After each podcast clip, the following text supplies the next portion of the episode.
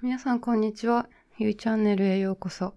今回のエピソードでは、正解は一つじゃない主観と客観についてお話をしてみたいと思います。で、この話をしようと思ったきっかけは、先週末、本当にすごい久々に高校時代の友達と会ったんですけど、で、その子が私のポッドキャストを結構聞いてくれてるってことで、わあ、嬉しいってなったんですけど、なんかその主観と客観の話が難しくてよくわからなかったって言われたので、今日はそれについてもうちょっと掘り下げて話をしてみようかなって思います。ね、ね、主観と客観ってあんまり学校とかでも習わないのか、習わないですよね。ね、正解は一つじゃないっていう話、もうあんまり学校で習わない気がするし、むしろ学校教育はどれが正解か一つの正解を見つけていく。なんかそれを見つけて、か先生に教わって、で、それをひたすら暗記する作業をしてたじゃないですか。私も大学受験の時、世界史取ってたんですけど、ひたすら歴史上の人物とか出来事とかをひたすら暗記してた記憶しかないですね。でもその歴史って誰かが主観的に作った歴史なんだっていうのを、まあ高校の時は教えてくれなかったですよね。大人になってから気づきましたよね。で、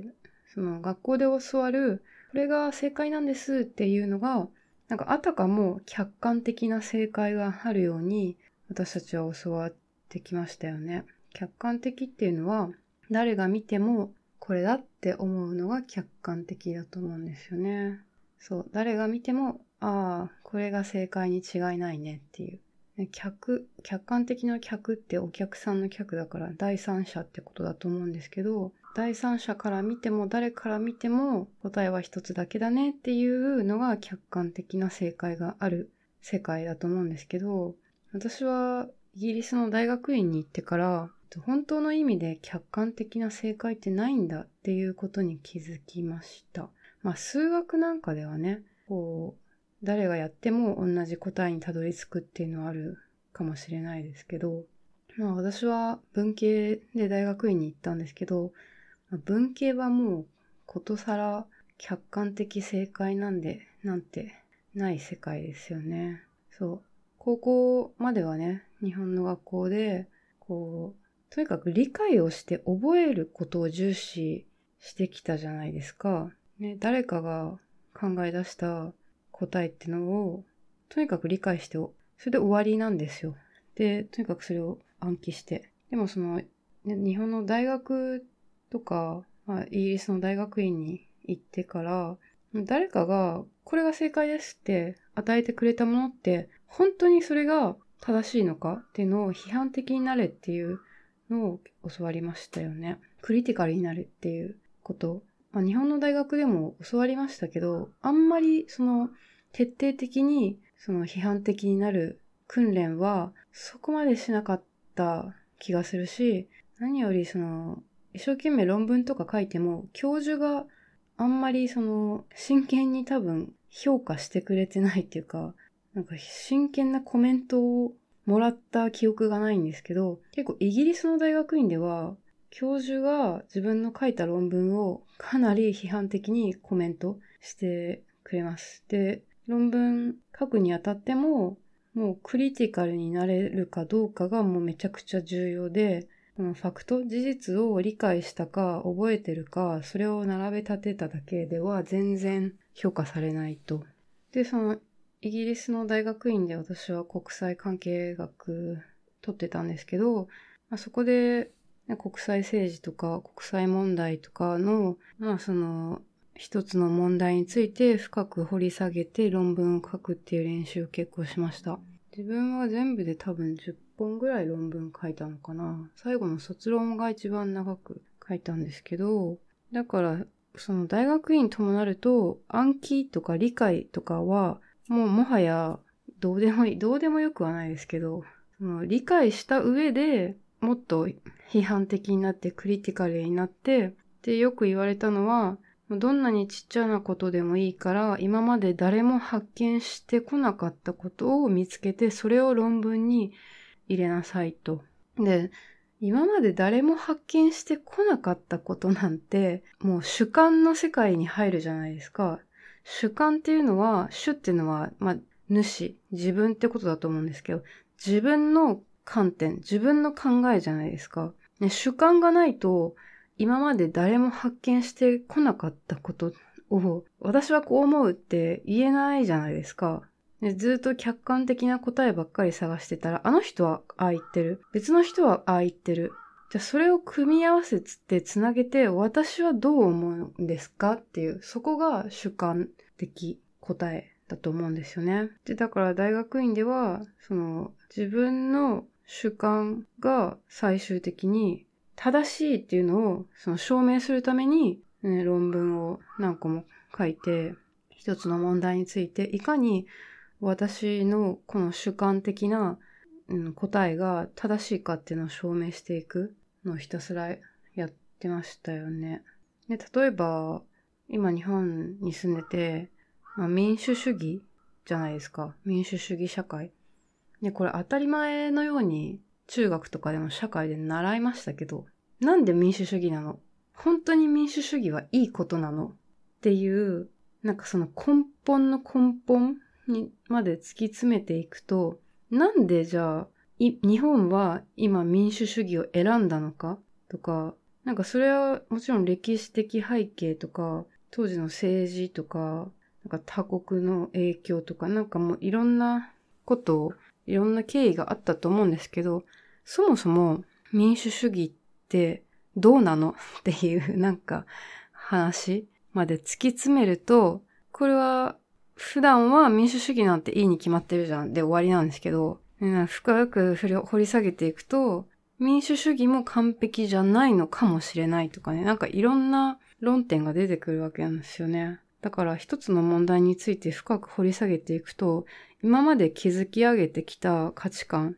自分がこれが常識じゃないのって思ってたことが、なんかバラバラと音を立てて崩壊していく感じがしたんですよね。で、一回崩壊したものをもう一回再構築して自分の新しい価値観を作っていくっていう作業が結構大学院で勉強したメリットだったのかなって思いました。で、もう一つの例えだと、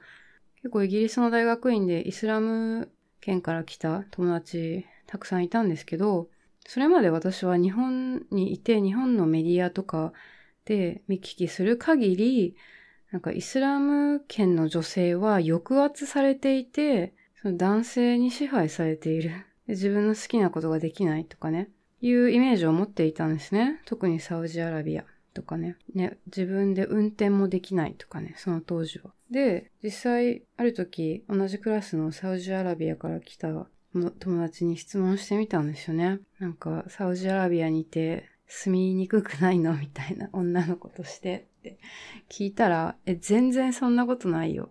って言われて、なんか、その女の子はお姫様みたいなもので守られてるんだよって、その、あの、ガーディアンって言うらしいんですけど、結婚してない時だったら、親、親っていうのは男性の親らしいんですけどね。結婚したら、夫が自分のガーディアンになって、なんか、守ってくれてるんだよ。だから、なんか運転できないっていうのは別にね、自分で運転しなくてもよくて、この夫とか、その自分の男性の親族が自分のドライバーになってくれるわけなんだよとか、自分で買い物に行かなくてもこれが欲しい、あれが欲しいって言えば、みんな買ってきてくれるんだよとか、なんかもう価値観が180度違う意見を聞いて、えー、そうなんだって思って、なんか勝手にイスラムの女性っていうかサウジの女性抑圧されてるって、ね、部外者が思ってただけだったのかなとか思って。まあそれもきっとね、サウジの女性でもみんな同じ意見じゃないと思うから、人それぞれ意見は違うと思いますけど、なんかね、あの、思い込み既存の価値観とかステレオタイプをこう、本当にそれはそうだったのっていうなんか新しい発見っていうのがたくさんありましたね。イギリス留学の時もそうだったし、アメリカ留学の時もそうでしたけど。あとは、ね、例えば今日本にいると、なんかアメリカのやってることが正義で、ロシアとか中国がやってることが悪だみたいな感じで言われるんだけど、まあ、それも本当味方なんですよね。アメリカも、こう見方によっちゃ、うんって感じだし、最近の TikTok とかもそうだと思うんですけど、なんか本当見方で、なんか立場によって、時代によって、これが世界みたいなのを結構無意識のうちに、あの、刷り込まれてることって多いと思うんですよ。ね、それをしかも客観的な正解だって思い込んじゃってるんですよね。それは誰かが主観的に考えて自分に刷り込んできたことかもしれないんですよ。ね、その、私たちが高校までに勉強してきた歴史、日本の歴史でも、あの、世界の歴史でもそうなんですけど、私がよく見てる YouTube の長島治さんもよく、日本の歴史も当時の政権に都合がいいように作り変えられてきた部分が多いと、です。学校教育ではそれしか習ってないってよく言ってるんですけど、本当にそうだと思うんですよね。誰かの主観によって作られた歴史なんだっていうのを、まず、あの、前提を知った上で学ぶといいと思うんですよね。なんかもう歴史、これしかない。この歴史、このバージョンしかない。これを暗記しなさいって学校では教わってきたじゃないですか。だから疑うことすらしなかったですよね。そう、歴史もそうだし、経済、政治もそうだと思うんですよ。うん、あとは、まあ、理系は、ね、も、あの、客観性は文系よりは高いと思うんですけど、それでも、物理とかの世界でも、その量子力学が出てくる前と出てくる後では、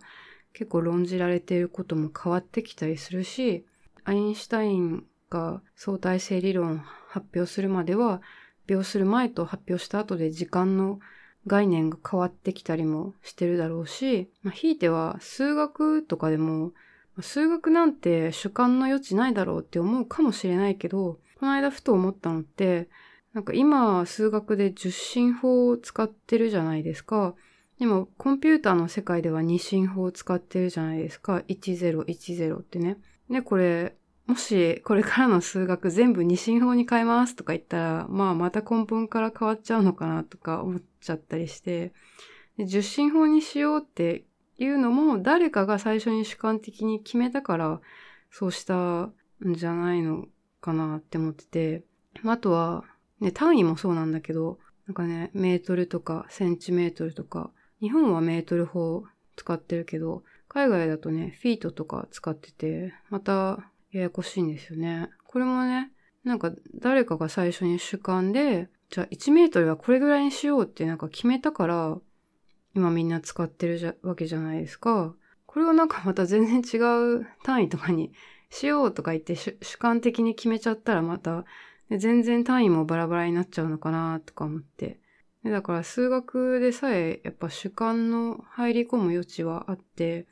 そういう意味でいろんな科目でまあ、誰かが、まあ、当時の学者とかで、とか、まあ、政治家とかが、誰かが最初に、これはこういうことにしようって決めた、主観的に決めたことを、後々私たちが、これは客観的な答えだって言って、教わって、それをひたすら暗記して理解して、理解して終わりっていう感じしてきたと思うんですけど、理解して終わりじゃないんですよっていうのをね、自分も気づいたし、皆さんにもなんかシェアしたいなと思ったんです。そう。最初に、こう、私はこう思うって言った人がいたんですよね。なんか昔のコペルニクスとかも、天動説が普通だったのはなんか地動説なんじゃないのみたいな。地球の方が回ってるんじゃないの？みたいなこと言って、アホかってなったと思うんですけど、なんか最初にそう思うって言った人がいたからこそ今の、うん、常識みたいなのがこう築き上げられてきたから、これから200年とか300年とか経ったら、今私たちが信じているいろんな、いろんな分野の話がなんか全然違かったね、みたいな感じになるかもしれないんですよね。ってことで、ちょっと長くなったんですけど、今日の結論は、正解は一つじゃないんですよってね、一つしかないって刷り込まれてきた私たちですけど、やっぱり大人になると正解は一つじゃないんだなって思うことが増えますよね。で、だから自分の生き方とか人の生き方もやっぱ正解は一つじゃないから、そうやって思えるようになると、なんか自分の生き方にも人の生き方にも文句をつけれなくなるんじゃないのかなって思うし、なんか懐がもうちょっと広くなるのかなって思うんですよね。こういう考え方もありだし、ああいう考え方もありだよねって、こういう生き方もありだし、ああいう生き方もありだよねって、なんかどれか一個だけ選んで、あとは全部ダメじゃなくて、これもいいし、あれもいいよねって、なんかそういう社会になっていけたらいいの、いいなって思うんですよね。そう。だから、なんかこうしなければならないみたいななんか、このレールをずっと進まなければならないみたいなね、敷かれたレールっていうのが消えてね、なんかいろんな道がありますよって、どれを言ってもいいんですよっていう風になっていったらいいなって思うんですよね。そう、あとは、こう、これができないと私はダメとか、これができて当たり前とか、なんかそういうことももっと悩む人が減るといいと思うんですよね。今、なんだろうな、なんか、結婚できないとダメとか、子供がいないとダメとか、なんか本当にその価値観に縛られて、それに沿ったあその人生を歩まないと、あたかもこうアウトローな人みたいになっちゃう雰囲気が嫌だし、なんか LGBT とかもそうだと思うんですけど、これ、こうでもいいし、ああでもいいじゃんってよく思うんですよね。もっと社会が寛容になっていったらいいと思うんですけど、そのためにはやっぱり、そう、正解は一つじゃないっていうのをみんなが気づいて、そう、主観と客観っていうのがあって、全部客観的な答えなんてなくて、主観的な答えが複数あってもいいんだよっていうのを、もっといろんな人が気づいたらいいなって思うんですよね。ね政治の世界でも、ね、左派の人、右派の人、いろんなことを言ってますけど、なんかどっちかが正解でどっちかが間違いとかなくて、どっちの考えもありだよねって、どっちでもいいけど、どっちかというと私はこっちだよねってのでいいんじゃないですかね。なんかもう絶対こっちが合ってて、あっちは間違ってるとかはなくて、両方を主観的にそうチョイスをして、主観的にこっちが合ってるって思ってる人がいるっていうことで、そう他人と自分は違うチョイスをしてもいいんですよ。だって主観が違うんだから。あと、まあ、スピリチュアルなことでも、スピリチュアルなことを信じてる人、信じてない人いると思うんですけど、どっちでもいいと思うんですよね。なんか、信じててもいいし、信じなくてもいいし、スピリチュアルな現象があるって思ってもいいし、ないって思ってもいいし、どっちでもいいんだけど、なんか絶対こっちだみたいな。で、その自分と逆の意見の人をあなたは違うみたいな感じでと排除する。それが、そね、そういうのがなくなってほしいですね。はい。ってことで今日はすべての問題は究極的には主観の問題であって私がどう思うっていうのが究極的には大事だからあんまりなんか答えは一個しかない、客観的な答えこれだけみたいな感じにならない方がいいと思うし、そう、いろんな、一つの出来事をいろんな視点から見るっていうのが重要だと思います。ね、この今起きてることね、なんかコロナとかアメリカ大統領選とかいろんなこと起きてて、多分一個のメディアしか見てないと、そのメディアの見方とかばっかりあのインプットされて、で、これは絶対こうみたいな感じでなっちゃうと思うんだけど、なんかいろんなメディア、左系も右系も見てみたり、その、アンチな人とかのコメントも見てみたり、賛成してる人のコメントも見てみたりして、いろんな意見があるんだなっていうのをインプットにして、じゃあその上で私はどっちがいいかっていう、そういうふうに決めていったらいいのかなって思いました。はい。じゃあ今日は長くなりましたが、バイバイ。